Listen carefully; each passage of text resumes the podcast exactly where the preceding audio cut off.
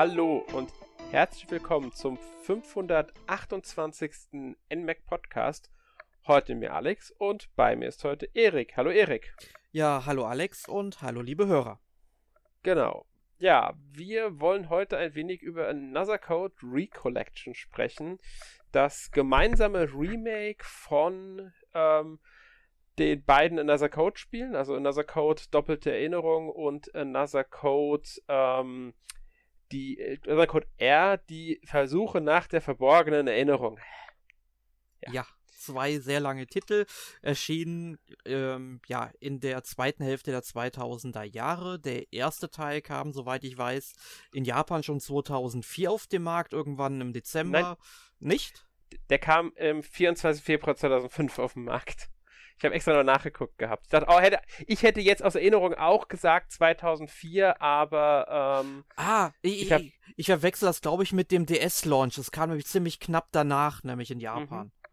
Ganz genau, das ist nämlich genau das. Ähm, es kam am 24. Februar 2005 in Japan raus.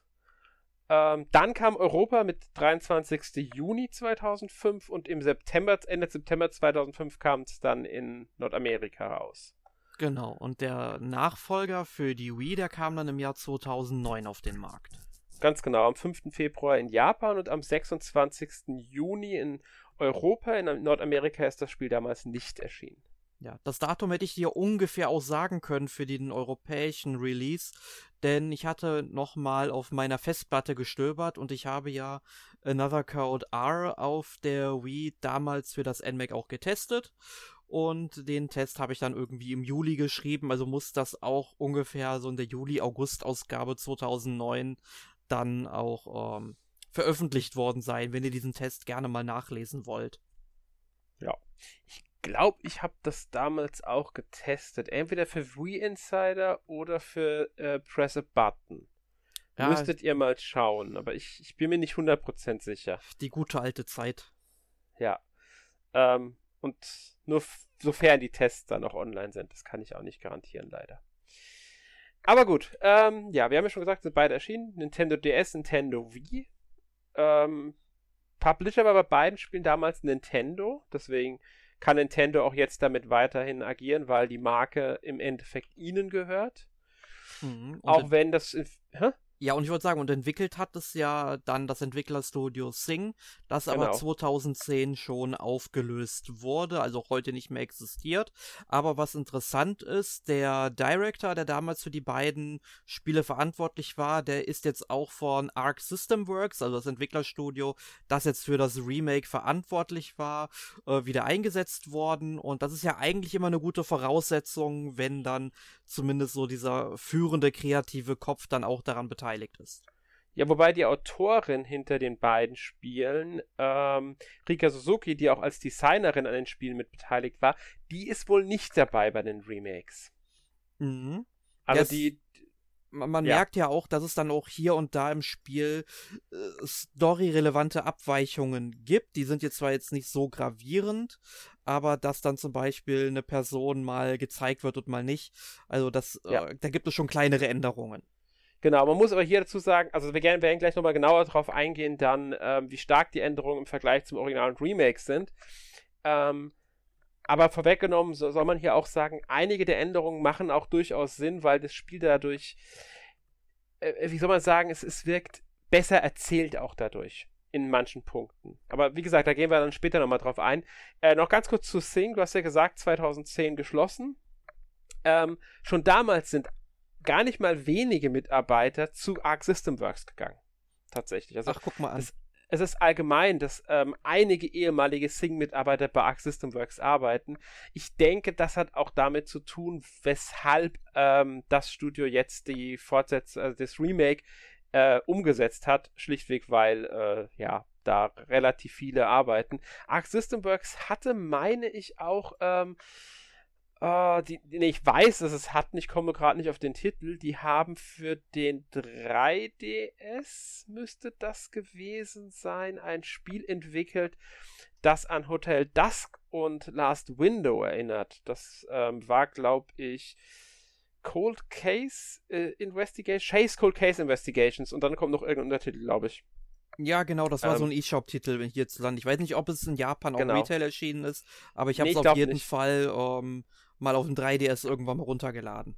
Ja, ich habe es gespielt. Es ist, kommt jetzt nicht an Hotel Dusk. Hotel Dusk Window Run ist auch wesentlich kürzer, aber es ist schon ein gutes Spiel, muss man sagen. Also habe ich gerne gespielt.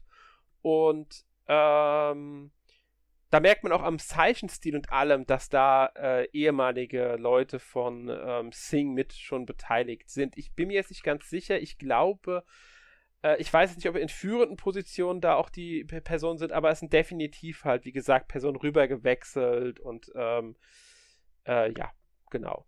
Und es war auch beabsichtigt natürlich, dass da eine Nähe zu Hotel Dusk ist. Genau, und wenn wir jetzt schon bei Hotel Dusk und Last Window sind, äh, die beiden Spiele sollten meiner Meinung nach zumindest auch nochmal gerne so in Form von eines oder in Form eines Remakes dann für die Switch veröffentlicht werden. Jetzt, wo ich dann auch Another Code mal vollständig nachgeholt habe, habe ich dann doch schon sehr Bock auf die beiden Titel.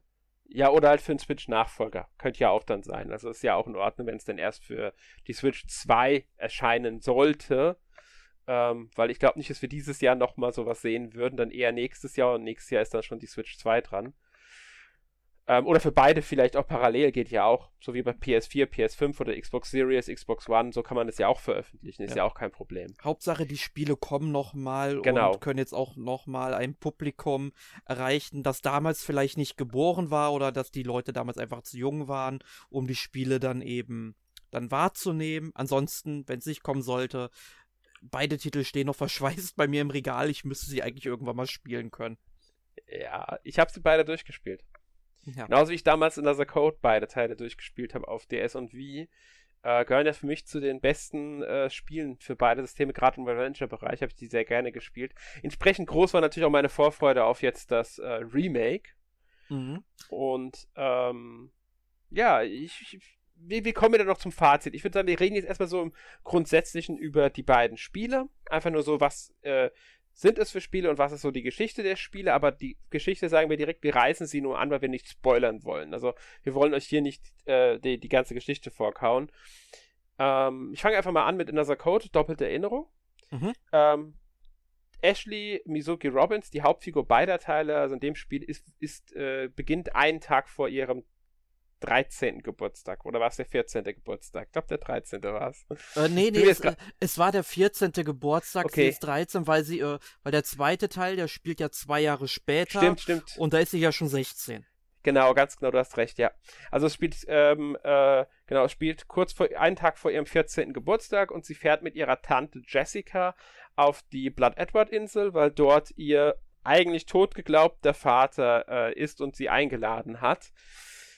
Ähm, ja, sie, dort gibt es natürlich ganz viele Geheimnisse, auch um die Forschung ihrer Eltern, weil ihre, ihre Mutter ist ja auch gestorben und auch ihre Erinnerungen. Also sie hat immer wieder einen wiederkehrenden Traum, der mit ihrer Mutter zu tun hat, aber so genau ist das nicht. Sie trifft dort auch auf einen Geist, das ist jetzt auch kein großer Spoiler, weil das sehr früh passiert.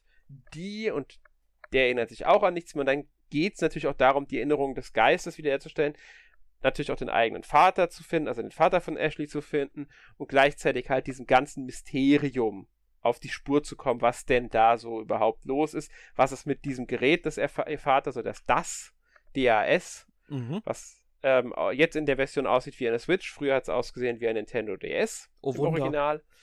Ähm, und ja, da halt diese Geheimnisse lüften und das Ganze das ist so die Story, was wir jetzt verraten wollen, würde ich mal sagen. Ich würde sagen, viel mehr sollten wir jetzt nicht erzählen. Würde ich tatsächlich auch nicht machen, weil die Geschichte gerade vom ersten Teil finde ich unglaublich interessant, spannend und packend.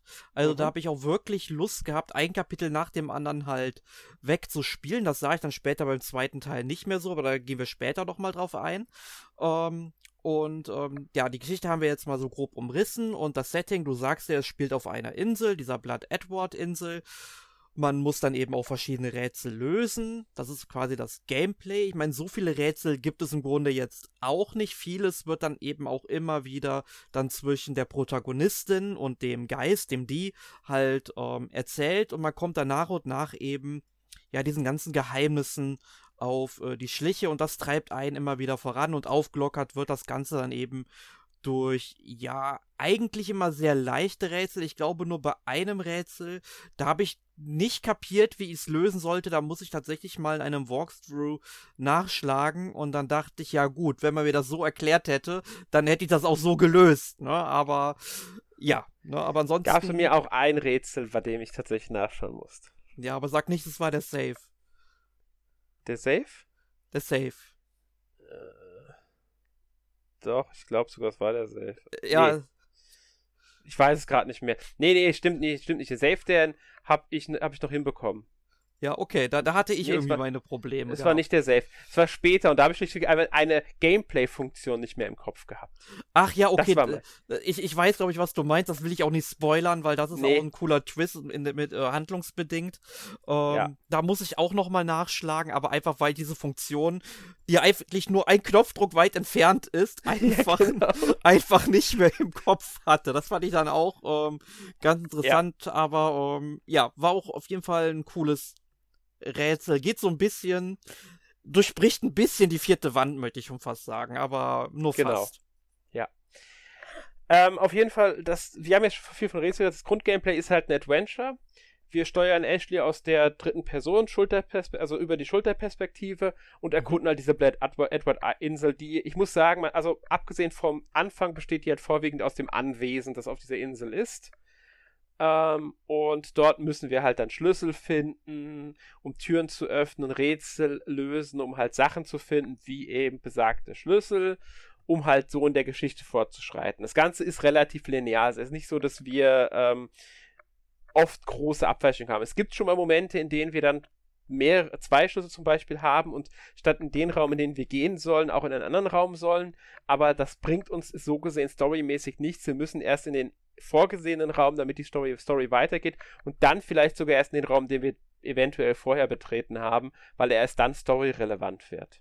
Ja, genau. Man ähm, muss dazu ja. auch sagen, ähm, das Spielareal, also vor allem diese Villa, in der man die ganze Zeit unterwegs ist, die öffnet sich dann natürlich immer mehr. Je mehr mhm. Schlüssel man hat, desto mehr Räume kann man dann auch betreten. Ähm, weil es gibt ja auch diese versteckten Origami äh, gefaltete Kraniche, die man dann ja. eben ähm, scannen kann, um ein paar Hintergründe über Ashleys Vater herauszufinden, was er so auf der Insel getrieben hat. Das finde ich eigentlich auch ganz motivierend, die zu ähm, suchen. Und da macht es dann natürlich auch Sinn, wenn man mal einen verpasst hat, auch wenn man eigentlich ab einem gewissen Zeitpunkt auch sehen kann, wo die sich eigentlich befinden. Aber dann kann man halt hingehen, die noch suchen, wenn man irgendwann einfach nicht mehr dran gedacht hat. Also da finde ich, ist es eigentlich ganz gut äh, gelöst, dass es dann da offen ist. Aber an sich hast du natürlich recht. Es ist sehr linear. Das Spiel erwartet von uns, die Progression einer gewissen Reihenfolge zu verfolgen. Und äh, macht natürlich im Sinne der Story auch äh, total Sinn. Kann aber natürlich dann auch ermüden, wenn man so lineare Spiele nicht mag. Nur auch hier möchte ich sagen, fand ich das beim ersten Teil nicht so schlimm wie beim zweiten Teil. Mhm. Ja. Ja, pff, Inwie inwiefern, ich muss jetzt wirklich fragen, inwiefern fandest du es nicht so schlimm wie im ersten, äh, im zweiten Teil?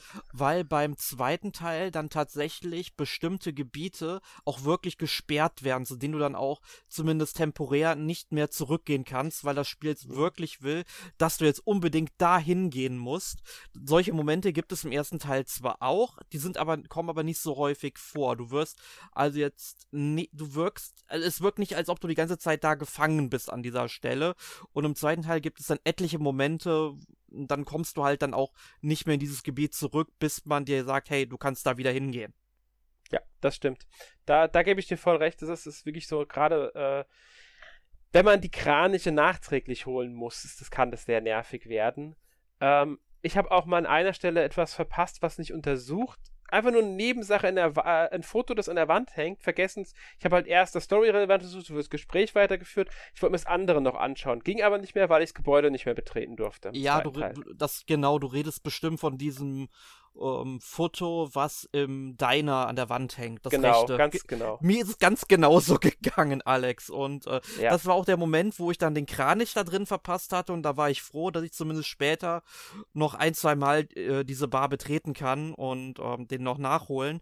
Aber es gibt dann auch ein anderes Gebiet, da möchte ich jetzt auch nicht spoilern. Da kommt man dann gar nicht mehr zurück am Ende, wenn man den da verpasst hat. Also da musste man schon äh, wirklich aufpassen. Aber wie gesagt, man bekommt eigentlich so eine Übersicht und dann sieht man auf der Karte, wo diese Kraniche auch sind. Ich meine, das nimmt so ein bisschen den Untersuchungsaspekt raus, ja. Ja. Aber ähm, klar, wenn man ähm, dann wirklich vollständig alles sammeln möchte, ähm, ja, dann kriegt man das bestimmt hin.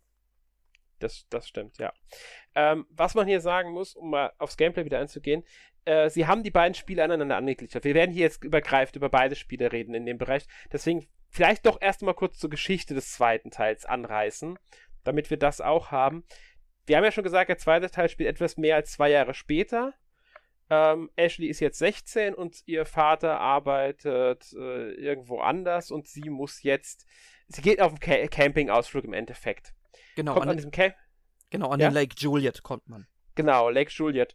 Und ähm, dann ist sie halt dort und dort, ja, lernt sie neue Menschen kennen, unter anderem Matthew und erlebt dort schon wieder ein neues Abenteuer, das natürlich dann auch wieder mit wissenschaftlichen Sachen zu tun hat, mit ihren Eltern zu tun hat, besonders mit ihrer Mutter auch zu tun hat, mit Erinnerungen, die in ihr erwachen, als sie, während sie am Lake Juliet ist. Auch hier wollen wir natürlich nicht zu viel verraten, weil das würde spoilern.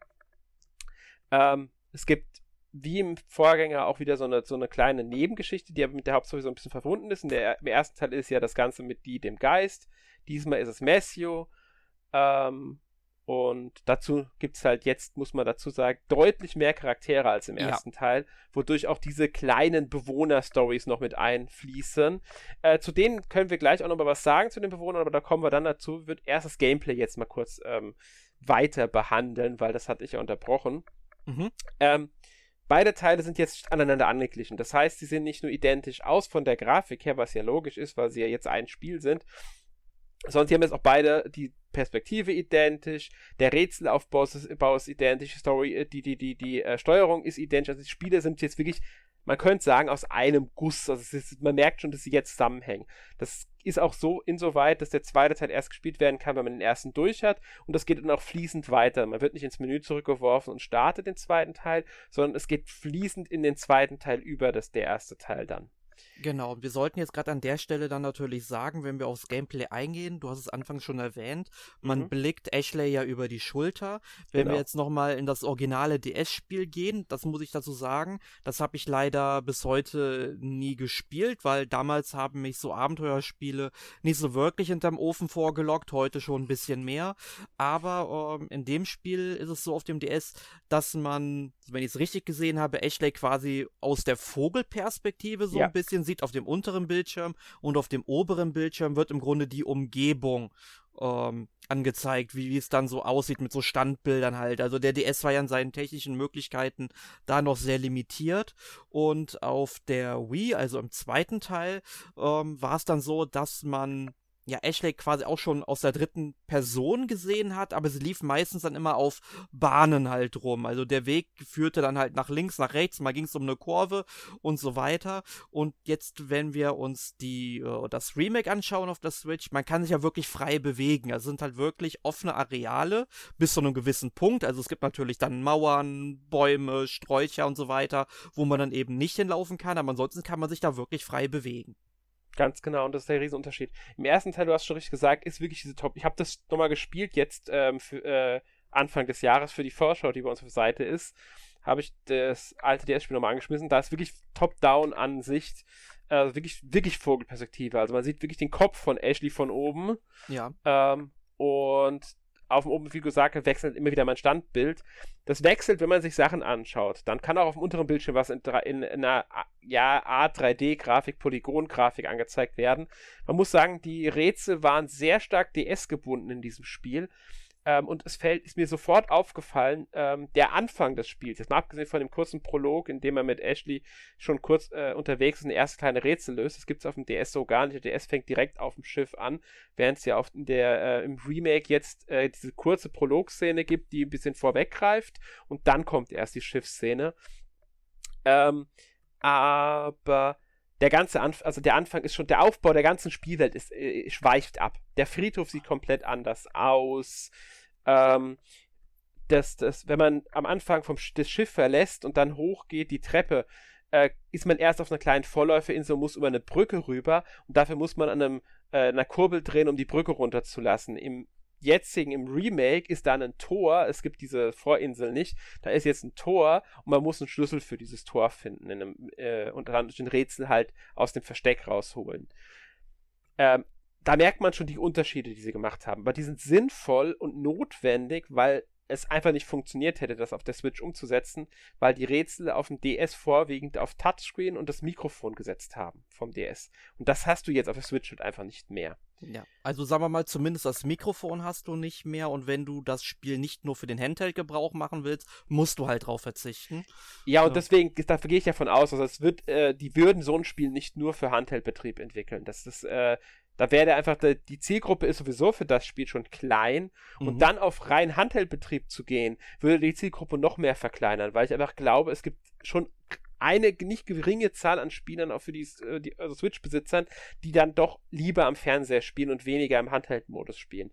Und deswegen ist Nintendo da eher darauf bedacht, dass sie relativ möglich das anbieten, dass du es auch ohne Touchscreen spielen kannst, was auch sinnvoll ist, meiner Meinung nach, bei dem Spiel. Ja, finde ich auch. Ähm, also ich finde es gut, dass man es dann eben so spielen kann oder dass man so spielen muss. Denn wir müssen jetzt mal dann einmal zurück in die 2000er Jahre gehen. Also ich meine, der erste Teil ist jetzt auch fast 20 Jahre alt oder 19 mhm. Jahre alt. Ähm, und äh, dann die Wii-Version halt ein paar Jahre äh, jünger aber es war halt eine Zeit, in der Nintendo sehr auf Innovation gesetzt hat. Ne? Und da gab es halt Unmengen an Spielen, die dann eben, also vor allem auf dem DS, ne, muss man ja wirklich sagen, die auf diese ganzen Touchscreen-Features gesetzt haben und auch auf der Wii auf Bewegungssteuerungsmechanismen. Ne? Das war halt einfach diese Zeit, da musste das irgendwie so gut wie jedes Spiel haben. Das hat sich ja erst dann, so wo die Wii zum Ende ihres Lebenszyklus gekommen ist oder auch der DS dann zum Ende seines seines Lebenszyklus gekommen ist, denn auf dem 3DS kann, kann ich ja gar nicht mehr so viele Spiele sagen, die jetzt wirklich auf Touchscreen-Steuerung gesetzt haben. Ne? Und ähm, das war halt einfach so ein Punkt der Zeit eben. Ganz genau, das ist, war halt damals so. Ähm, jetzt haben sie halt unter anderem die Bewegungssteuerung, also die, den Gyrosensor der Switch bzw. des Pro-Controllers eingebaut, ähm, was auch vollkommen in Ordnung ist ähm, um da ein bisschen noch diese Art des Spiels einfach zu haben, weil das war nun mal diese, auch eine Besonderheit der Another Code Spiele, dass sie eben mit diesen Funktionen spielt und bei Another Code A auf der Wii war halt die Bewegungssteuerung sehr stark, da haben die haben mit dem Pointer auch viel gemacht. Mhm. Ähm, und deswegen ist es auch vollkommen verständlich, dass sie jetzt alles angepasst haben. Ähm, und die Rätsel funktionieren ja auch sehr gut. Ich muss sogar sagen, dass ich tatsächlich von dem, was ich jetzt auf dem DS nochmal gespielt habe, ich habe es am 3DS von der DS nochmal gespielt habe, mir gefällt das, das Remake jetzt besser als das Original in vielen Punkten. Mhm, und welche ähm, Punkte gefallen dir da besser? Die Rätsel zum Beispiel. Ich finde, die Rätsel sind zu, äh, Eingänge. Zum Beispiel gibt es da ein Rätsel, um eine Tor, ein Tor zu öffnen, muss ich eine Metallkugel aus einem ha äh, kleinen Nebenhäuschen holen und mit dieser Metallkugel vom unteren Bildschirm nach die, mit dem Stick, mit dem Stylus einfach nur nach oben schleudern, damit die in der Hand landet. Und dafür muss ich halt richtig zielen. Aber du kannst dir das vorstellen, wie gut das funktioniert in der Steuerung. Und auf der äh, Switch ist es halt dieses Rätsel, äh, um die Tür zum Herrenhaus zu öffnen mit den beiden äh, Figürchen da. Ah, okay, ähm, ich verstehe mit, ja, mit den Klopfzeichen. Das gefällt mir halt besser, muss ich ehrlich sagen, weil ich eingängiger finde als dieses, klar, das nach oben ist auch, aber ich muss sagen, finde ich, ist das bessere Rätsel auf der äh, Switch. das ist nur ein Beispiel. Ich will jetzt nicht, äh, auch das mit dem Schlüssel finden fürs Tor am Anfang, im Vergleich zu dem, ich muss einfach nur die Kurbel runterdrehen. Also ich muss einfach wirklich nur mit dem Stylus diese Kurbel drehen. Da finde ich das mit dem Schlüsselfinden eigentlich äh, sympathischer, weil das so ein erstes Rätsel ist. Es gibt mir nochmal so einen Einstieg in dieses Gameplay, in dieses Rätsel-Gameplay und so. Mag ich einfach lieber sowas. Ja, ja. Kann ich dir recht geben unter dem Aspekt. Ja. Genau. Auch das mit dem äh, Grabstein von Die, der steht, ist in, äh, jetzt in dem Remake ist einfach umgefallen und deswegen geht die Tür nicht auf. Im Original steht der, wirklich, der steht einfach vor einem Loch in der Mauer. der ist so hingestellt worden, als ob man damit die Mauer zu, zustellen wollte. Das ergibt halt so wenig Sinn. Klar kann irgendjemand hingestellt haben, um die Mauer zu verschließen, damit da keine, was weiß ich, damit es halt verschlossen ist finde ich jetzt in der, äh, ich finde den ganzen Friedhof in der Switch-Version besser gestaltet. Ja kann, ja. kann ich ja auch noch nachvollziehen. Also da muss ich natürlich sagen, da hast du den Vorteil, dass du ja das DS-Original kennst, aber ich hm. kann mhm. dir da nur zustimmen, also wie du es jetzt gerade ausgeführt hast. Ja. Und ähm, das ist auch in Nurse Code A ein klein wenig so, aber da ist der und ich finde ich den Unterschied im Vergleich zum Original jetzt nicht ganz so, also in der in der in der Mechanikart jetzt. Die haben schon einige Anpassungen vorgenommen, keine Frage. Ähm, nicht so extrem wie beim DS, was einfach daran liegt, dass der DS von der Perspektive nochmal einen ganz anderen Schritt hatte als jetzt die Wii-Version zur Switch. Also der Unterschied zwischen DS und Switch ist größer als der zwischen Wii und Switch. Das meine ich damit. Ja, kann ich mich ähm, nur anschließen. Ja. Äh, aber, und das sollte man sagen, auch die Originale sind immer noch Spiele, die ich gut finde und die ich gerne spiele. Sie sind halt eine andere Interpretation des Ganzen. Also man könnte sagen, für das Remake wurde einfach das genommen, was da war und neu interpretiert, ohne die Geschichte zu verändern in dem Sinne. Es gibt Anpassungen an der Geschichte, haben wir ja schon gesagt. Die sind aber zum Großteil dafür, um die Geschichte etwas stringenter zu machen, strikter zu erzählen. Zum Teil wurden Dialoge auch angepasst, wodurch die Dialoge, das ist mir besonders im Vergleich zum DS-Teil aufgefallen, ähm, sagen wir mal, sie ergeben mehr Sinn. Da ist nur eine kleine Sache anders, eine Betonung ein bisschen anders und dadurch kriegt es eine ganz andere Wirkung der Dialog, wodurch der Dialog viel besser funktioniert als im Original. Mhm. Und da muss man einfach sagen, ist auch die Entwicklung im Writing, in der Übersetzung, kann natürlich auch eine reine Übersetzungssache sein, weiß ich ja nicht, ich habe ja nicht das japanische Original gespielt. Ähm, und solche Sachen finde ich einfach sinnvoll beim, äh, bei der Änderung des Remakes. Das ist ja auch das, äh, ja, den Aufbau des ganzen Spiels teilweise verändert haben. Das ist natürlich einfach durch die neue Grafik-Engine und die Perspektiv, den Perspektivwechsel schon fast schon zwingend notwendig gewesen. Ja, aber wo du jetzt gerade das japanische Original angesprochen hast, um ja. nochmal auf die Originalspiele zurückzugehen, die hatten ja keine Sprachfassung. Also auch die Wii-Version kam ohne Sprachausgabe aus. Ja. Und ähm, die haben wir jetzt nahezu durchgehend in der Recollection auf der Switch. Mhm. Und ähm, da will ich dich mal gerade fragen, hast du das Spiel auf Englisch oder Japanisch? Also mit welcher Sprachausgabe hast du es gespielt? Ich habe beide ausprobiert ähm, weil ich wissen wollte, wie sie klingen. Ich mag eigentlich, ich, ich lasse bei sowas gerne mal die japanische dann an, auch weil mir dann die Unterschiede zu den deutschen Texten nicht so stark auffallen wie bei einer englischen Sprachausgabe. Ähm, aber ich bin am Ende bei Englisch geblieben, weil es mir vom der Story her mehr Sinn ergeben hat, weil es in Amerika spielt. Ich meine, die Black Edward mhm. Insel liegt vom State Washington, äh, der Lake Juliet liegt auch in den USA und es hat mir einfach kein, es hat sich für mich einfach so, so vom Gefühl her fand ich es ein bisschen unlogisch, dass jetzt die ganzen Amerikaner, die da einfach als Figuren drinnen sind, es gibt ja keine Japaner außer äh, Ashleys Mutter, die ja nur in Rückblicken erwähnt wird, ähm, und Ashley halt als Halbjapanerin. Das heißt, es gibt niemanden, der da eigentlich Japanisch sprechen sollte. Und deswegen ergibt es für mich einfach wenig Sinn, dass sie Japanisch sprechen.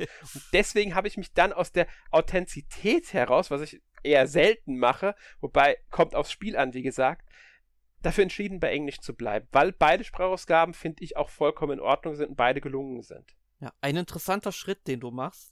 Äh, mir ging es jetzt äh, tatsächlich eher mal ähm, dahin, du hast es eben auch schon angesprochen, so die Unterschiede von, von der englischen Fassung dann in deinem Fall, also von der englischen Sprachausgabe zu den mhm. deutschen Texten. Hast du da große Unterschiede denn bemerkt? Nee, weil ich nicht, ich habe nicht so drauf geachtet. Also ja, es gibt einige Unterschiede, muss man sagen. Also weil die sind eher so in dem typischen Deutsch-Englisch-Unterschied. Es ist nicht so das, also ich finde jetzt nicht, dass der Inhalt komplett anders ist. Ich habe schon Spiele gehabt, da war es wesentlich schlimmer. Ich denke da nur an Final Fantasy X. Da ist es ja teilweise englische Synchro und deutsche äh, Texte ein, ein massiver Unterschied teilweise. Da ist ja die Bedeutung manchmal schon anders gewesen. Damals auf der PS2 im Original. Äh, sowas hast du jetzt nicht, aber es ist schon so, dass da Unterschiede bestehen, was einfach logisch ist, weil ähm, du im Englischen und Deutschen einfach anders übersetzt, anders schreibst und anders sprichst. Und dadurch gibt es diese Unterschiede immer. Ja. Ähm, ja, also ja. Wenn, wenn Jonas lustig ist, baut er an der Stelle jetzt den lachenden Tidus aus Final Fantasy X ein. Aber ähm, was ich dann zur japanischen Fassung sagen kann, ich habe es nämlich tatsächlich komplett ähm, oder ausschließlich jetzt mit der japanischen Sprachausgabe ähm, gespielt. Und da sind mir dann, weil ich habe ja ein paar Japanisch-Skills, dann auch schon ähm, Unterschiede aufgefallen, dass das, was sie auf Japanisch sagen, nicht unbedingt zu 100% mit dem Deutschen zusammenhängt. Also sinngemäß macht das natürlich alles noch komplett ähm, ja, Sinn, aber ähm, es sind schon dann ein paar Unterschiede ähm, drin, die mir dann halt aufgefallen sind, weil ich bin immer so ein Befürworter von einer möglichst sehr nahen Übersetzung, auch wenn es natürlich auch genug Gründe dagegen gibt. Ähm, aber grundsätzlich ähm, fand ich die Sprachausgabe schon ziemlich gut, muss ich sagen. Ja. Äh, genau. Man muss halt sagen, es, ist, es hat immer Gründe, warum Übersetzungen nicht eins zu eins sind. Man muss sich immer dafür entscheiden, ähm, wie nah bleibt man jetzt. Das ist halt, äh, oft ist es auch eine Verständnissache. Erwähnt man jetzt wirklich den japanischen äh, Comedian in einer deutschen Version oder nimmt man lieber einen Namen, den man in Deutschland kennt, damit jeder weiß, okay, was gemeint ist und nicht irgendwie da sitzt und sich denkt, hä, wer ist das jetzt? Warum wird die jetzt erwähnt? Was soll das? Das ist so eine Begründung, warum gerne zum Beispiel dann ein Name oder eine andere prominente Person genommen wird in der Deutschfassung. Schlichtweg damit der die Person aus der Sprachversion, aus der das halt übersetzt wurde, gibt es im Englischen auch so, das nachvollziehen kann. Und ähnlich ist es dann oft auch mit anderen Begrifflichkeiten, mit Redewendungen und so weiter und so fort. Ist ein Riesenproblem bei Übersetzung, muss man dazu sagen, weil man muss immer überlegen, wie nah bleibt man beim Original und wie nah, wie viel Verständnis will man dem Zielpublikum geben. Das ist immer diese Frage, das ist so die Gratwanderung der Übersetzungsarbeit, um das mal hier zu, nur kurz auszuführen. ja, ähm, so weit wollte ich noch nicht mal gehen. Es ging mir tatsächlich weiß, nur um den äh, Satzbau an sich, dass dann zum ja. Beispiel auch ähm, mal das Gegenüber mit Namen angesprochen wird und das halt komplett fehlt, zum Beispiel in Übersetzung. Das finde ich ja. dann immer sehr merkwürdig irgendwie stimme ich dir zu, ist halt, es, ist, es, sind auch andere Sprachgewohnheiten einfach, muss man dazu sagen, die wir haben im Vergleich zu Japanisch und Deutsch und Deutsch und Englisch. Das sind, da gibt es einfach Sprachgewohnheiten, die es so nicht gibt und die passt man dann an. Ich mag es ja zum Beispiel immer ganz gerne, wenn in der, Übersetzung aus dem Japanischen trotzdem mit Nachnamen angesprochen wird und das auch die Suffix, also San, Kun, Chan und so weiter verwendet werden. Äh, ich verstehe aber auch, wenn die Übersetzer hingehen und sagen, sie ähm, nehmen die Vornamen, weil das dem nicht ganz so äh, Japan-kenntlichen äh, Zielpublikum vielleicht mhm. näher liegt. Genau. Ja. Aber ich würde sagen, gut, dazu das, genug kommen wir genau. zurück zu Another Code, Alex. Genau. Ähm, willst du noch was zum Gameplay loswerden jetzt vom Spiel, von den beiden Spielen? Mm, eigentlich nichts. Nur, dass ich finde, dass der zweite Teil dann, weil gerade so viele Charaktere halt vorkommen, mhm. er dann zum Teil ein bisschen in die Länge gezogen wird. Also er ist ja schon deutlich länger als der erste Teil. Also um das mal gerade an der Stelle festzuhalten, ich habe für den ersten Teil, glaube ich, so ungefähr acht Stunden gebraucht. Und als ich den zweiten durch hatte, hat mein Spielstand, ich glaube, so ungefähr 21 Stunden angezeigt.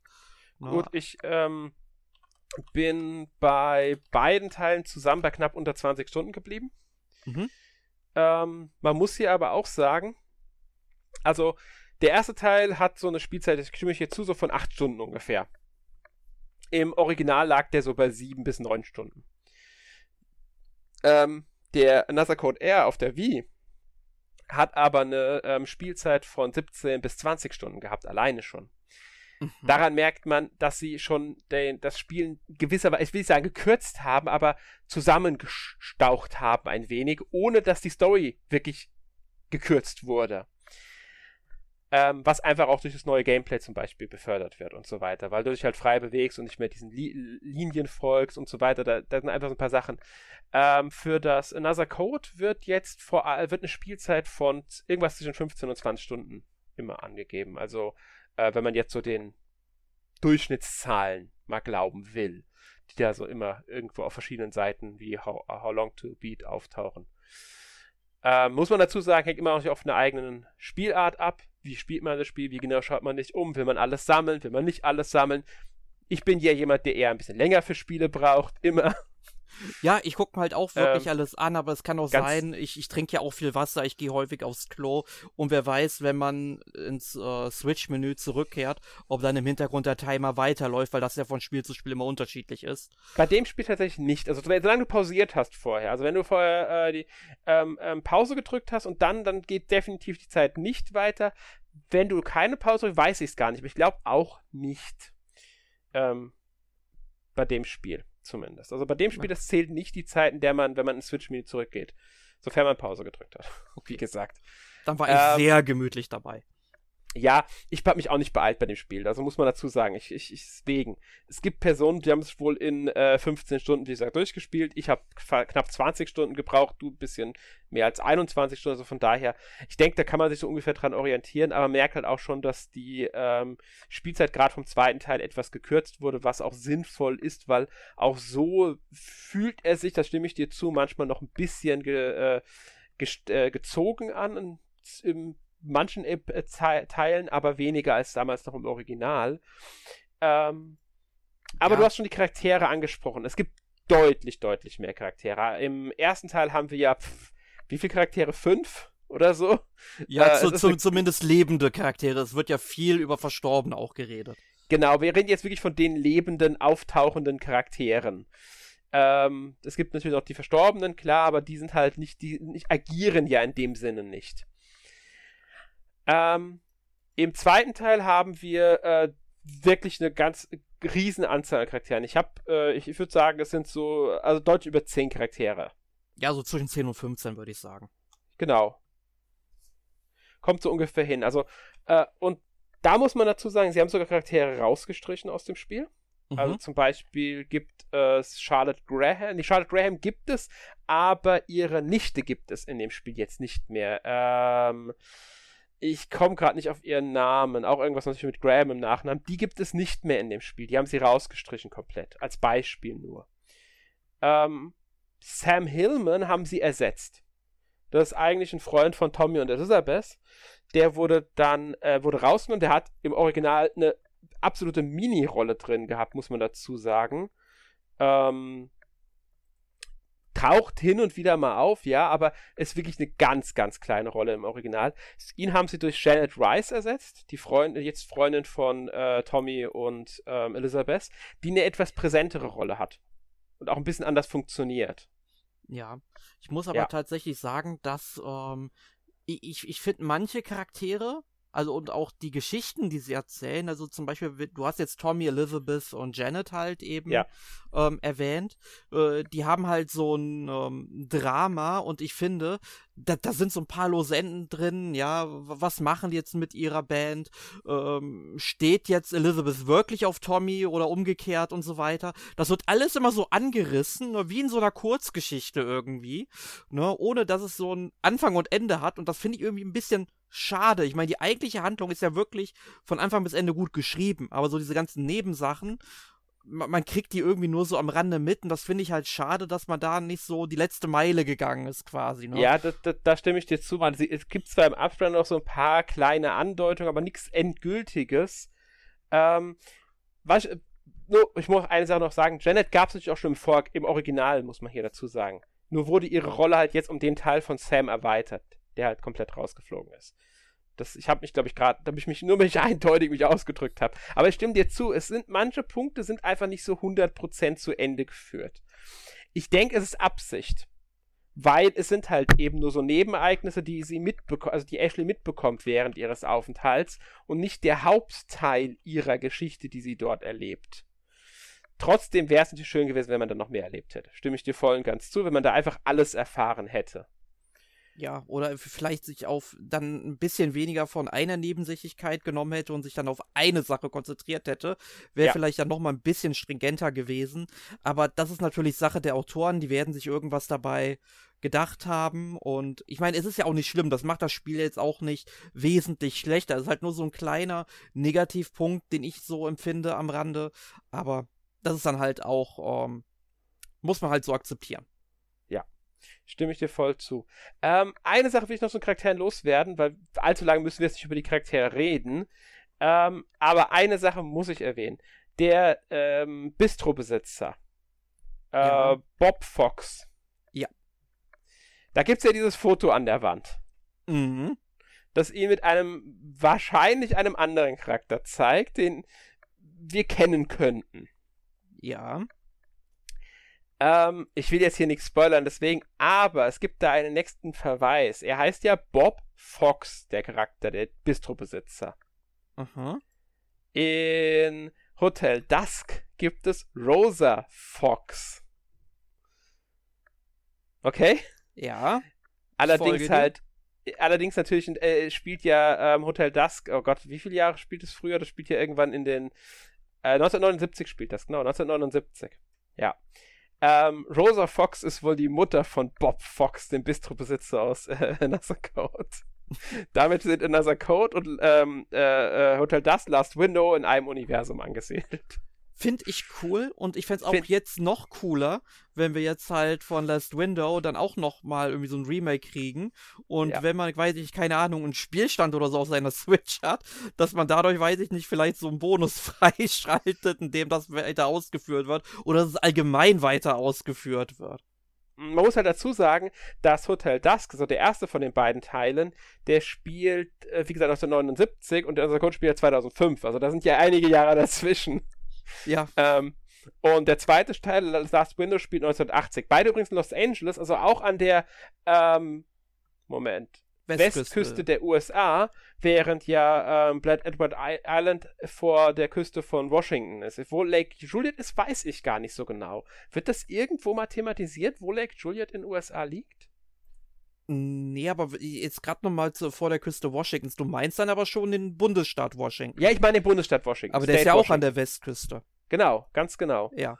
Und ich würde jetzt einfach mal vermuten, weil äh, sie fährt mit dem Bus dahin, also Ashley fährt ja mit dem Bus dahin, dass ähm, es eigentlich sein muss, dass Lake Juliet irgendwo ähm, im, auch dort ist. Meiner Meinung nach zumindest. Außerdem sollte man vielleicht noch darauf hinweisen, dass man in Last Window ein an der Wand hängend ein Gemälde von Lake Juliet finden kann. Ach, siehst du mal. Ja, ich bin mir gar nicht sicher, ob Last Window jetzt zuerst da war oder erst Another Code. Äh, ich glaube, Last Window war das, ja, Last Window war das letzte Spiel, genau. Das kam nach ähm, Another Code A raus, ja, genau. Also man merkt schon, sie haben die Verweise drinnen. Ja. Also, also ist, eigentlich ist ein Remake von Hotel Dusk und Last Window damit Pflicht. Ja, das ist ja im Grunde so wie Alan Wake und Control im selben Universum spielen. Ganz genau, sowas in der Richtung ist das. Ja. Ähm, es gibt keine wirklich vielen Verweise, aber ähm, sowas, solche Kleinigkeiten haben sie halt dann eingebaut. Vielleicht hatten sie ja mal irgendwie geplant, dass da doch nochmal was Größeres draus wird. Wer weiß. In einem dritten Teil von Another Code. Ja, und wer weiß, wie die Spiele sich jetzt hier verkaufen. Vielleicht kriegen wir ja von Arc System Works dann vielleicht irgendwann nochmal was. Ja, und ich würde mir das sogar wünschen. Also ich würde mir ja wünschen, dass wir jetzt erstmal Hotel Dusk und Last Window bekommen als Remakes. Das ist sehr einfach umzusetzen. Also mhm. in Anführungszeichen einfach natürlich. Ähm, einfacher als ein komplett neues Spiel, meinte ich damit jetzt. Ja.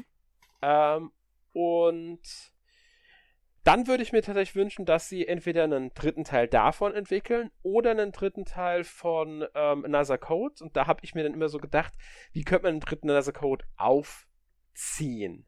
Und da fände ich interessant, weil es ja die Mutter von äh, Ashley ja immer eine große Rolle in den Spielen spielt, ähm, durch die Rückblicke und so, dass man eigentlich mal ähm, nach Japan gehen könnte und dort die Familie von ihrer Mutter einbauen könnte oder so. Ja, oder man macht ein Prequel, wo wir dann noch mal ein paar Hintergründe zu Sayoko bekommen. Wäre auch eine gute Möglichkeit. Vielleicht auch ein Prequel, das äh, dann auch nochmal den Brückenschlag zu äh, Hotel Dusk Last Window ein bisschen geht. Ja, wäre eine coole Idee. Also, Arc System Works erhört unsere Rufe. Genau, wir wollen da ein bisschen was haben. ist halt die Frage, äh, ob überhaupt was in Planung ist und ob wir überhaupt ähm, noch die beiden anderen Spiele, also Hotel Dusk und Last Window, bekommen. Also, wie gesagt, es wäre halt wirklich, wirklich äh, cool, wenn das kommen würde. Ähm, man sollte hier vielleicht anmerken, dass ähm, rein von dem Datum her äh, die Mutter von Ashley, also Sayoko, ist äh, zur Zeit von Hotel Dusk und Last Window äh, ungefähr 13, 14 Jahre alt. Mhm. Also könnte man im Nachfolger von Last Window sie als 16, 17, 18-Jährige einbauen. Problemlos. Ja, wäre eine Möglichkeit. Ich meine, also man darf hier natürlich ein bisschen rumspinnen. Das ist halt, äh, ja. Genau, ich meine, wenn unsere Hörer ähm, auch irgendwelche Ideen haben, wie sie das gerne sehen möchten, können die das ja auch sehr gerne mal in die Kommentare schreiben, dann können wir gerne darüber genau. diskutieren. Ja, fände ich auch mal interessant, da so ein bisschen eure Meinung zu hören, ob ihr denn überhaupt eine Fortsetzung wollt. Ähm, und vielleicht auch ein Remake zu Hotel Dusk und Last Window und wie ihr das euch vorstellen könntet. Ja. Ja. Äh, was ich mir aber auf jeden Fall vorstellen möchte, denn das fand ich ja nicht ganz hundertprozentig gut jetzt in dem Remake von Another Code, also Another Code Recollection.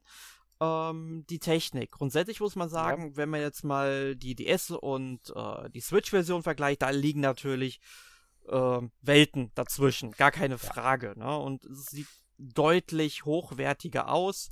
Ähm, und auch vom der Sprung von der Wii zur Switch ist dann auch noch mal äh, ganz gut, aber ich finde die Technik performt auf der Switch nicht unbedingt hundertprozentig, denn ähm, gerade wenn ich auf der ähm, hier im stationären Betrieb spiele am Fernseher, merke ich dann doch vor allem, wenn ich die Kamera bewege, häufig dann noch so Ruckler. Ne? Und das finde ich mhm. unglaublich schade, dass die Switch das anscheinend, obwohl die Grafik ja jetzt auch nicht unbedingt so anspruchsvoll ist, ähm, das nicht so hundertprozentig hinbekommt.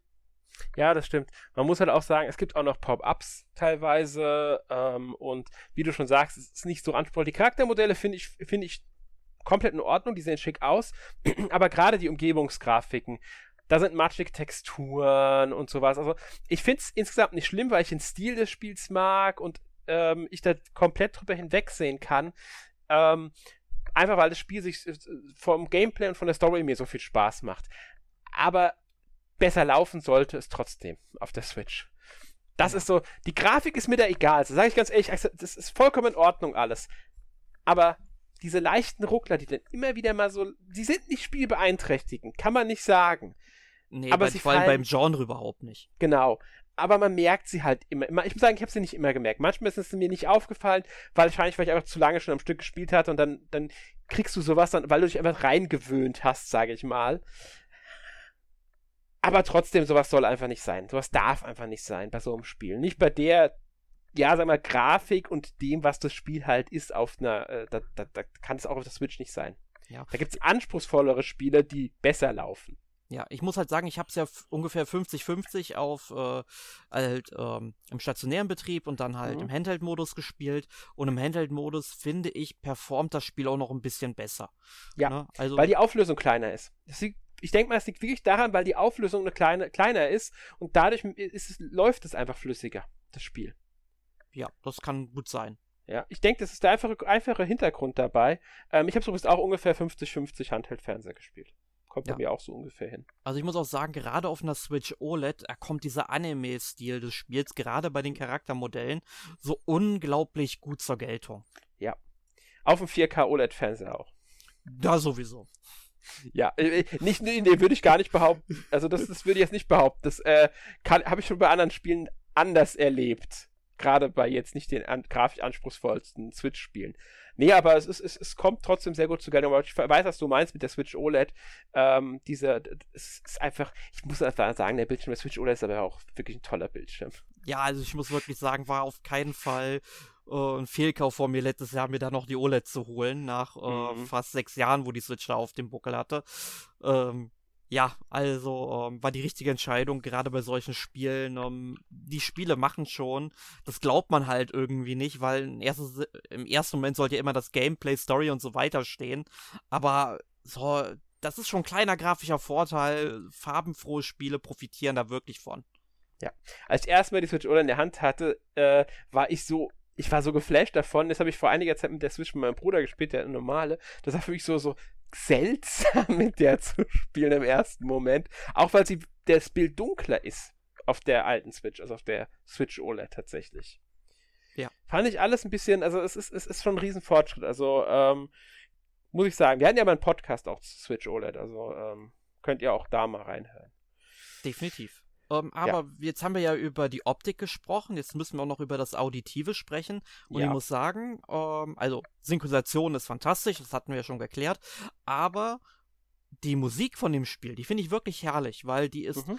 In vielen Momenten ist die wirklich entspannt oder versucht mit leichten Klängen ähm, Spannung zu erzeugen. Also es ist ich glaube, es gibt so zwei kurze Szenen, wo dann mal so ein bisschen mehr Adrenalin geladene Melodien dann ertönen. Aber grundsätzlich ist es eine schöne Wohlfühlmusik, irgendwie so ein bisschen. So geht so ein bisschen Richtung Cozy Games, finde ich. Haben wir mhm. auch mal im Podcast so gemacht. Und ähm, das, das mag ich tatsächlich hier an Another Code Recollection. Ich weiß nicht, wie du die Musik wahrgenommen hast. Nee, ich stimme dir da voll zu. Ich stimme dir da komplett zu. Kann ich nur teilen, die Meinung. Ähm, geht mir genauso. Ich finde die Musik, auch ich finde, es passt auch super zum Spiel einfach. Mhm. Ja. Ähm, ich weiß gar nicht, ich, ob jetzt die Originalkomponisten am Spiel beteiligt waren. Ich meine, nein. Ähm, aber ich bin, doch, Satoshi Okubo ist wieder dabei. Der war zumindest äh, beim zweiten Teil auch dabei. Ähm, aber ich denke, sie werden ja auch einiges von den Originalmusiken benutzt und wahrscheinlich dann einfach neu aufgenommen haben. Genau, also ich habe jetzt auch irgendwo mal gelesen, ich weiß es leider nicht mehr wo und kann deswegen keine Quelle leider nennen, ähm, aber dass man wohl sich an vielen bereits vorhandenen Stücken orientiert hat und dazu auch neue Kompositionen hinzugefügt hat. Mhm. Kann ich jetzt leider auch nicht mehr bestätigen, weil wie gesagt, ersten Teil nie gespielt und der zweite Teil, das ist jetzt 15 Jahre her, da habe ich die Musik einfach nicht mehr im Kopf, so gerne ich sie auch noch im Kopf haben möchte. Ähm, aber so wie das Produkt jetzt erschienen ist, bin ich damit absolut zufrieden und ähm, werde mir den Soundtrack sicherlich dann auch demnächst nochmal so abseits des Spiels in Ruhe anhören. Ja, kann ich nur zustimmen. Lohnt sich. Ich, äh, wie gesagt, ist ein toller äh, Soundtrack. Ähm, ja. Ja, äh, ich glaube, wir haben dann aber auch alles gesagt zum Spiel, oder? Ich glaube auch. Also ja. ich, ich wüsste jetzt nicht, was wir vergessen haben. Nö, ich auch nicht. Äh, ich denke, als Fazit können wir einfach festhalten, es ist ein wirklich tolles Remake von zwei tollen Adventures, die diese Neuauflage einfach verdient hatten, auch damit sie einem größeren Publikum ähm, zur Verfügung stehen. Und ich hoffe einfach mal, dass dieses Remake jetzt auch gekauft wird, damit da dann vielleicht ja, Hotel Dusk und Last Window oder auch ein Nachfolger von Another Code, dass da einfach nochmal irgendwas kommt, ähm, weil das, das hätte diese Marke meiner Meinung nach verdient. Es ist auch so vollkommen in Ordnung. Ich bin auch zufrieden damit, wenn es nur diese beiden Spiele bleiben, also dieses eine Spiel mit beiden in einem halt, aber ich würde mir einfach wünschen, dass da noch mehr kommt. Besonders Hotel Dusk und Last Window, aber gerne auch noch Nachfolger, neue Spiele in der Richtung oder so. Ja ja, also kann ich mich weitgehend anschließen. Ich möchte jetzt nicht unbedingt sagen, dass es herausragende Spiele sind, aber es sind Spiele, die ich gerne gespielt habe. Äh, gerade den ersten Teil, den finde ich wirklich toll. Den zweiten Teil, den finde ich. Ja, wenn ich jetzt sage akzeptabel, das klingt dann irgendwie immer so negativ, so soll es nicht klingen. Ähm, er fällt schon vom ersten Teil was ab, finde ich, das merkt man auch, aber mhm. auch den habe ich dann gerne durchgespielt und ähm, würde mich freuen, wenn man mit der Marke früher oder später nochmal was machen würde oder zumindest das Universum ähm, erweitern würde. Ja. Äh, ein kleines, ja, Randnotiz, Zusatzinfo zum ganzen Spiel. Es dreht sich ja alles viel um Erinnerungen und so weiter, wissen wir ja. Mhm. Ähm, die Autorin, also die Chefautorin, Game Designerin und Szenario-Writerin, Rika Suzuki, die hat mal in einem Interview daran also auch darüber das Spiel geredet, logisch und so weiter. Und sie hat dann auch über ihren Vater geredet, der ähm, auf, der, der an Alzheimer erkrankt war. Mhm. Ich weiß, dem hat es ja mittlerweile nicht mehr lebt, weil das war ja damals 2005, als das Spiel erschienen ist und mit einer Alzheimer-Erkrankung dann 19 Jahre später, ich, ich kenne mich da jetzt nicht so gut aus. Ich wollte es nur erwähnt haben, dass es halt schon interessant ist. Ich denke mal, sie wird da schon auch ihre eigenen Erlebnisse mit äh, genutzt haben, um das in diesem Spiel zu verarbeiten. Ja, also ist das Spiel auch zum Teil autobiografisch, könnte man sagen. Ja, nicht unbedingt, aber sie hat halt einfach das verarbeitet, was sie an Kenntnissen ja, ja. über Erinnerungen und was so meine ich damit, hat. ja. Ja, genau. Ähm, und das passt auch zu der Thematik einfach von dem Ganzen, mit der, mit den Erinnerungen und so weiter und so fort. Wollte ich nur erwähnt haben, weil ich finde, das ist eine interessante Randnotiz zu dem Spiel. Ja. Gut, dann kommen wir, denke ich mal, zu unserem obligatorischen Abschlusssegment. Äh, ja, was hast du denn letzte Woche gespielt? Was habe ich letzte Woche gespielt? Ich habe, glaube ich, eine ganze Menge gespielt, versuche mich deswegen deshalb auch ein bisschen kürzer zu fassen. Ähm, ich habe gespielt Assassin's Creed 3 Liberation, also quasi den PlayStation Vita-Ableger. Mhm. Ähm, allerdings auf der PlayStation 4 in der Remaster-Version. Und äh, nachdem ich ja auch vor einiger Zeit den richtigen dritten Teil durchgespielt habe und oh, weh, oh weh, oh weh, das ist schon so ziemlich der Tiefpunkt der Assassin's Creed-Reihe, den ich bis dahin erlebt habe. Du weißt ja, ich hole die ganzen Assassin's Creed-Teile nach. Mhm. Und ähm, ich hätte jetzt nicht gedacht, dass man das zumindest ähm, storybedingt nochmal unterbieten könnte irgendwie. Ähm, hat man aber tatsächlich geschafft. Also gerade das Ende und ähm, wie die Geschichte erzählt wird. Äh, ganz ehrlich, da frage ich mich, hat Ubisoft die Autoren bezahlt? Also, was die da abgeliefert haben, ist, ist, ist grausam. Und äh, es ist so zerstückelt und zerhackt und, und unvollständig erzählt. Und man muss sich irgendwie viele Informationen selbstständig hinzudenken. Und äh, dann hat man sich hinzugedeckt, äh, äh, gedacht, und dann kommt irgendwie zwei Stunden, erzählt mir das Spiel genau das, was ich schon weiß. Und boah. Ich weiß nicht, hast du ja. Liberation gespielt, Alex? Ja, ja. Ich hab's nicht beendet. Ja. Das ist eins der wenigen Assassin's Creed, bei denen ich mir gedacht habe, yeah. Den dritten Teil habe ich noch beendet, aber Liberation habe ich dann am. Ich hab's auf der Vita und im Remaster tatsächlich gespielt, aber nein. Ja, du hast schon, du hast es, guck mal, du hast es auf zwei Plattformen gespielt, du hast es zweimal angefangen, du hast es ja. nicht beendet, das, das heißt schon was. Nee, es gehört nicht. Auch der dritte Teil gehört nicht zu meinen Lieblingen, muss ich ganz ehrlich sagen, von Assassin's Creed. Also das ist. Ja, ich, ich, ich meine, der, der dritte Teil hat auch so ähnliche Probleme. Ich meine, die Assassin's Creed-Reihe bis dahin hat schon storytechnisch hin und wieder da mal Probleme gehabt, dass manche Dinge mhm. einfach zu kurz gefasst waren, nicht zu Ende erzählt worden. Aber ich hatte trotzdem immer das Gefühl, ich würde irgendwie immer noch der Story in gewisser Weise folgen können. Ne? Und bei äh, Teil 3, da kommen tatsächlich wichtige Charaktere vor ne, wie den äh, Marquis Lafayette, der ja wirklich eine bedeutende Rolle im Unabhängigkeitskrieg ähm, noch äh, geführt hat. Ne? Der läuft irgendwann einfach im Lager von George Washington rum und duzt sich mit ähm, Radon Hagedon, also Connor, und ähm, wird aber vorher in keinster Weise eingeführt. Und ich denke einfach so, warum?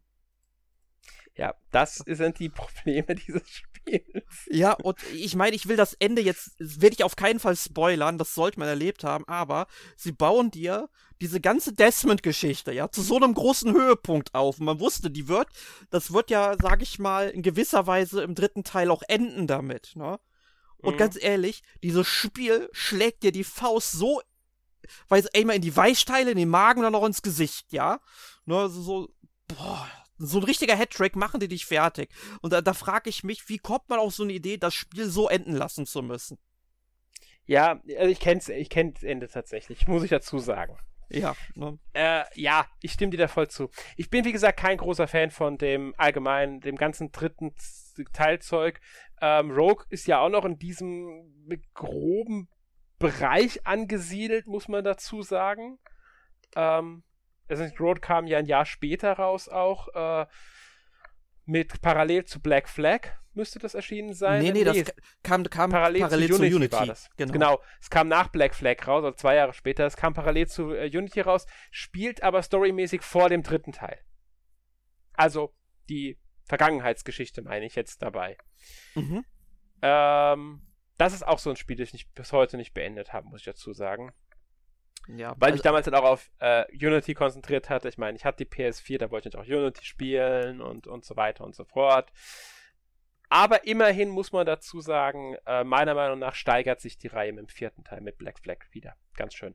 Danach, wie gesagt, Rogue will ich nicht beurteilen. Rogue ist halt im Endeffekt eine Mischung aus Teil 3 und Teil 4. Sehr stark.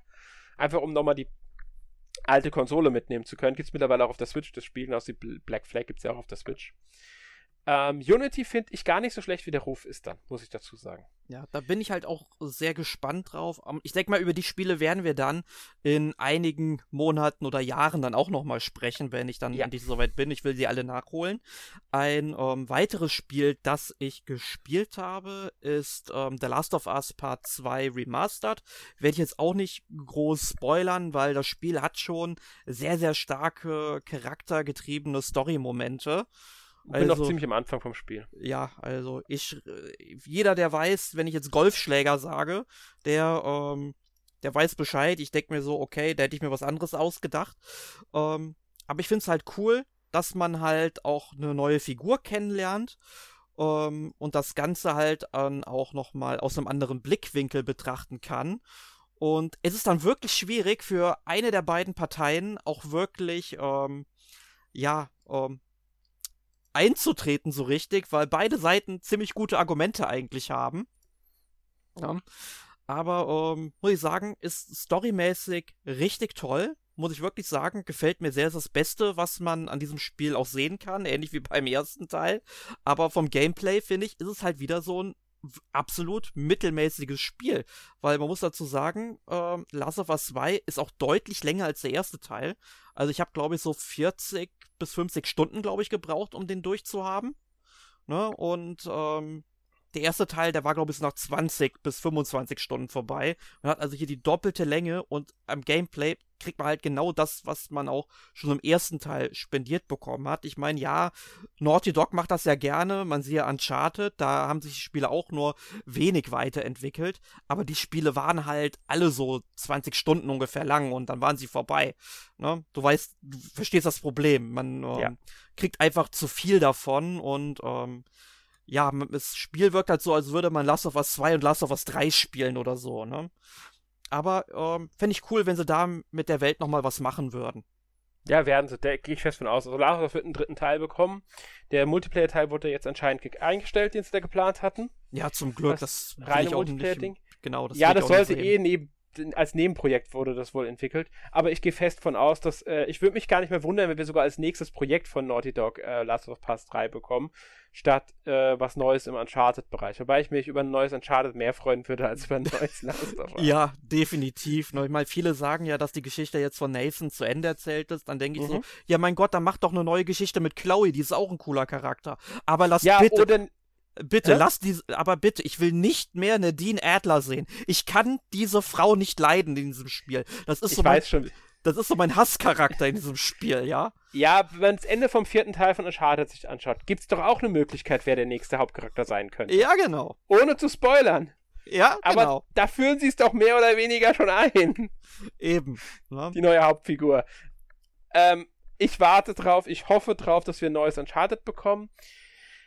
Ähm, ich rechne aber eher mit Last of Us, weil ich glaube einfach, dass es die erfolgreichere Marke ist für die, äh, für, für äh, das Studio und für Sony. Die wertvollere, gerade mit der Fernserie, die momentan auch jetzt bald, äh, bei der jetzt die zweite Staffel gedreht wird und so. Ähm, denke ich, ist Last of Us einfach die ziehendere Marke. Aber vielleicht überraschen sie uns ja und wir kriegen erstmal Uncharted 5. Oder wie sie es auch immer nennt. Sie können ja auch auf die Zahl verzichten und das einen Untertitel reinpacken, einfach nur. Wäre auch vollkommen in Ordnung. Haben sie ja bei dem Ableger auch gemacht. Ja, bitte mach nur kein Reboot und nennt das einfach nur Uncharted. Das ist das Blödste, was man mit Videospielen oder Filmen machen kann, dem ja. Film den gleichen Titel zu geben wie ein anderer. Das ist, ist bescheuert einfach. Ganz genau. Das ist, wenn es ein Remake ist, akzeptiere ich das noch. Ja. Da kann man das machen, aber ansonsten, ja. Genau. genau. Ähm, ähm, ich habe hab noch ein weiteres Spiel gespielt, das werde ich aber aus einem bestimmten Grund erst erwähnen, ähm, wenn du durch bist mit deinen Spielen. Hat einen besonderen Grund. Okay, gut.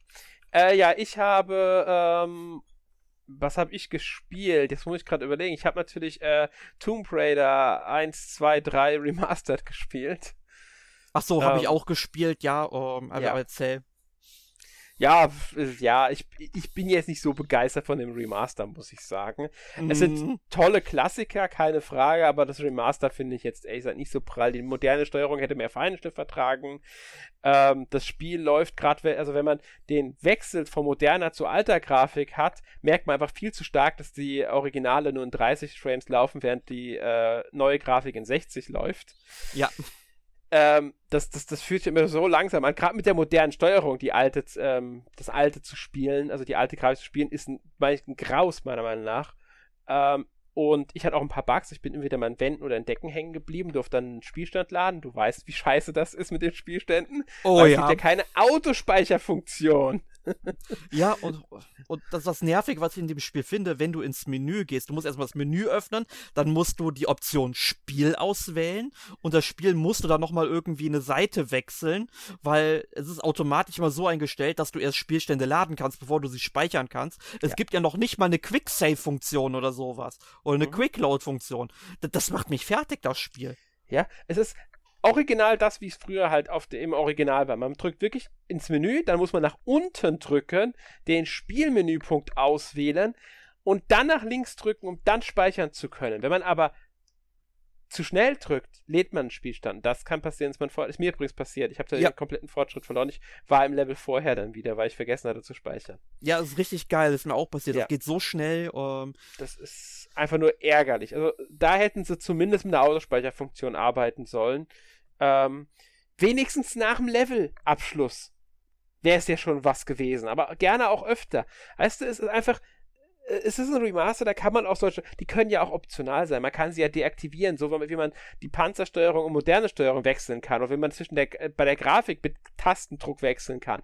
Das ist doch kein Hexenwerk, wenn man dann solche Quality of Life Funktionen einbaut, die man optional einstellt ich meine, Barton Kaitos das Remaster, das jetzt auch nicht, sagen wir mal, in Remaster-Hinsicht das beste Remaster ist, auch wenn es tolle, großartige Spiele sind, die immer noch super spielen. Wenn ich Pause drücke, kann ich per Knopfdruck ein kleines Menü, das rechts unten angezeigt wird, äh, agieren und kann die Spielgeschwindigkeit um 300, auf 300% setzen. Ich kann aktivieren, dass ich keine Kämpfe mehr habe. Ich kann aktivieren, dass jedes, jeder Gegner mit einem Schlag getötet wird. Ich kann einstellen, dass jeder Kampf automatisch abläuft und so weiter. Das ist ganz simpel. Das ist einfach da drin. Und ich kann es jederzeit aktivieren und deaktivieren, diese Funktion. Das kann man auch in so einem Tomb Raider äh, einbauen, theoretisch. Oder sollte man eigentlich, meiner Meinung nach. Sollte man in jedem Remaster einbauen, sowas. Ja. Aber gut. Ich will nicht zu viel drüber meckern. Es sind immer noch äh, gute Klassiker. Wer die Spiele damals mochte, wird auch heute noch Spaß mit haben, denke ich. Ja, würde ich mich anschließen. Ja, gut. Äh, das war ein Spiel, das ich gespielt habe. Dann habe ich noch, das habe ich letzte Woche schon mal erwähnt, ich werde es trotzdem nochmal erwähnen, äh, Konosuba, God's Blessing on this Wonderful World, Love for These Closes of Desire. Gesundheit. ja, äh, wie der Titel anlässt, eine japanische Visual Novel. Ja, wäre ich jetzt nicht drauf gekommen. Zur Anime-Serie Konosuba halt. Ähm, großartige Anime-Serie. Liebe ich. Ich freue mich schon auf die dritte Staffel, die dieses Jahr kommt. Äh, weiß nicht, ob du, ob du die Serie kennst. Äh, nee, tatsächlich gar nicht einer der witzigsten Isekai Fantasy Anime, die ich kenne. Und da ist es, es, ist so ein guter Anime. Es ist so, so gut. Beide Staffeln, die OVAs, der Film und auch jetzt die Prequel-Serie mit dem einen Charakter, finde ich top. Ich, ich habe auch die Light Novel äh, zum Teil, also was auf Deutsch erschienen ist schon hier und die Manga-Reihe zum Teil. Äh, wirklich einfach gehört zu meinen Lieblings-Anime, Manga, Light Novel Franchises, äh, weil einfach so witzig. Und das Spiel ist hier jetzt eine neue Geschichte im Endeffekt finden die vier Hauptcharaktere eine seltsame Steintafel und natürlich hängt da ein Fluch dran, was Kasuma, der Hauptcharakter, auch vermutet, den anderen aber, weil es ist ja cool und so weiter, letztlich egal ist und sie benutzen es dann, weil der Warnhinweis ist super klein draufgeschrieben, nur während die Funktionsweise sehr groß, also vergleichsweise groß geschrieben ist. Mit dem Stein lässt sich Kleidung herstellen. Natürlich ist dann sofort eine von denen verflucht. Und der Fluch sorgt dafür, dass die Persönlichkeit sich umdreht. Das heißt, Darkness, die Paladin, die absolut masochistisch ist und im Grunde, die trifft keinen Gegner mit ihrem Schwert. Die, die kann nicht treffen. Aber äh, das braucht sie auch nicht, weil sie will ja eh geschlagen werden. Sie will ja verprügelt werden von den Gegnern. Sie will ja einstecken. Will sich ja vor jeden stellen, um den zu verteidigen mit ihrem Körper. Okay? ja, verstehe. Und die wird halt dann zu absoluten Sadistin durch diesen Fluch. Das ist das erste Kapitel. Ähm, und gleichzeitig müssen wir aber auch für einen Adligen Kleidung herstellen, weil es da so einen Vorwurf gegen uns gibt und so weiter. Ist alles Visual Novel. Allerdings haben wir auch noch eine andere ähm, äh, Komponente, äh, einen Tagesplaner für drei Tage, an denen dann geplant werden muss, ob die Charaktere arbeiten gehen oder auf Quest gehen. Damit verdienen wir Geld und sammeln Materialien, die wir halt brauchen, um diese Kleidung herzustellen. Mit dem Geld können wir in dem Zauberladen einkaufen von einer Freundin von denen. Ist jetzt nicht viel Gameplay, weil der Großteil ist halt wirklich Visual Novel lesen, aber es ist so witzig geschrieben, so toll und ja, großartig, meiner Meinung nach. Kann ich nur empfehlen, gibt es natürlich auch für die Switch. Ich habe es auch auf der Switch gespielt, gibt es jetzt seit Anfang ähm, Februar, seit 8. Februar gibt es das auf, das, also auf Deutsch, also bei uns. Ist leider nur in Englisch mit englischen Text und japanischer Sprachausgabe, das sollte man vielleicht dazu sagen. Mhm. Ähm, aber wer Konosuba kennt, der sollte wirklich da mal einen Blick reinwerfen, weil meiner Meinung nach wirklich ganz tolles Konosuba-Ding. Ja. Gut, als letztes will ich zumindest noch kurz erwähnen, ich habe auch mittlerweile Like a Dragon Infinity Wells angefangen. Und eine sehr gute Entscheidung, das kann ich dir sagen. Also Yakuza bzw. Like a Dragon macht immer sehr viel Spaß, auch wenn ich bei der Reihe, ob, so sehr ich sie auch liebe, einige Titel hinterherhinke noch. Also ich habe bisher nur Lost Judgment gespielt und das noch nicht beendet. Ist jetzt mein erstes Like. Nein, stimmt, ich habe Like a Dragon Inshin gespielt. Aber das ist ja eh so ein Sonderfall. Ja, aber es ist trotzdem vom Charakter her im Grunde, das ist Weiß, dasselbe, ja. derselbe Aufriss halt nur, ich glaube, im Edo-zeitlichen Japan, ne? Ganz, ganz genau, ja. Ähm, das neue findet mich schon großartig. Ich mag den Hauptcharakter. Das ist ja nicht ähm, hier nicht der eigentliche, nicht der, wie hieß der immer von den alten Spielen? Ach, äh, Kazuma Kiryu. Genau, der ist ja nicht sehr der neue, der seit sieb im siebten Teil dabei ist wieder. Äh, wobei Kazuma ja auch drin ist, aber den habe ich halt noch nicht getroffen, weil ich bin noch nicht so weit im Spiel. Äh, bisher großartiges Spiel, gefällt mir richtig gut. Äh, hat genau das, was ich auch in Lost Judgment mochte. Ähm, ich mag das Kampfsystem sehr gerne, dieses rundenbasierte, das aber auch so ein bisschen mit Action, also mit, mit frei bewegen und so. Ich mag das unglaublich gerne. Also tolles Spiel. Werde ich beim nächsten Podcast, bei dem ich dabei bin, auch ein bisschen drüber sprechen nochmal, weil da habe ich wahrscheinlich ein bisschen mehr gespielt noch. Genau, und dann, wenn ich dabei bin, dann kann ich auch ein bisschen wieder noch was zu Yakuza erzählen, weil zu Yakuza und Co. kann man eigentlich immer eine ganze Menge sagen. Genau. Ja, gut, dann, äh, das war es aber von mir, dieses jetzt. Du wolltest ja noch was loswerden. Genau, ich habe, äh, es hat einen besonderen Grund, warum ich das jetzt erwähne, weil wir dann eine super Überleitung haben zu unserem nächsten Thema. Habe ich, ich mir schon gedacht. Ich habe nämlich diese Woche ähm, endlich mal äh, Final Fantasy VII Remake Integrate, also die PlayStation 5 Version von PlayStation, äh, von Final Fantasy VII Remake, ähm, gespielt äh, beziehungsweise nicht das Hauptspiel. Ich wollte eigentlich nur den DLC spielen. Der war ja als Download-Code dabei. Hätte ich mir eigentlich auch so kaufen können, weil das Update gibt es ja gratis, aber ich möchte es mir halt gerne so ins Regal stellen natürlich. Ähm, und da habe ich natürlich Intermission auch durchgespielt, diese ganze Yuffie-Episode. Aber ich wollte ja auch meine Spielstände von Final Fantasy VII Remake von der PlayStation 4 auf die PlayStation 5 bringen. Und wenn ihr wissen wollt, was das für eine abenteuerliche Reise geworden ist, das kann man sich nicht ausdenken, wie schlecht das gelöst ist. Ähm, dann solltet ihr nächste Woche unbedingt wieder einschalten, denn dann reden wir. Alex, über was reden wir nächste Woche? Wir reden nächste Woche über äh, Crisis Core Final Fantasy VII Reunion. Genau, weil wir haben uns gedacht, weil ja jetzt Final Fantasy VII Rebirth, also der zweite Teil der Final Fantasy VII Trilogie, also der Remake Trilogie, ähm, ähm, erscheint das erscheint letztens natürlich leider nicht für die Switch, aber Final Fantasy oder Crisis Core, Final Fantasy VII Reunion kam natürlich vor ungefähr etwas mehr als einem Jahr auf der Switch raus und ähm, da haben wir uns gedacht, da werden wir jetzt mal drüber sprechen müssen, weil wir es lang genug vor uns hergeschoben haben. Genau. Ja. Und ähm, dann bin ich mal gespannt, wie deine Abenteuerreise ist. Für mich ist es ziemlich simpel. Ich lade den in die Cloud hoch und lade ihn wieder runter. Ja, so, selbst diese Möglichkeit gibt es bei diesem Spiel nicht.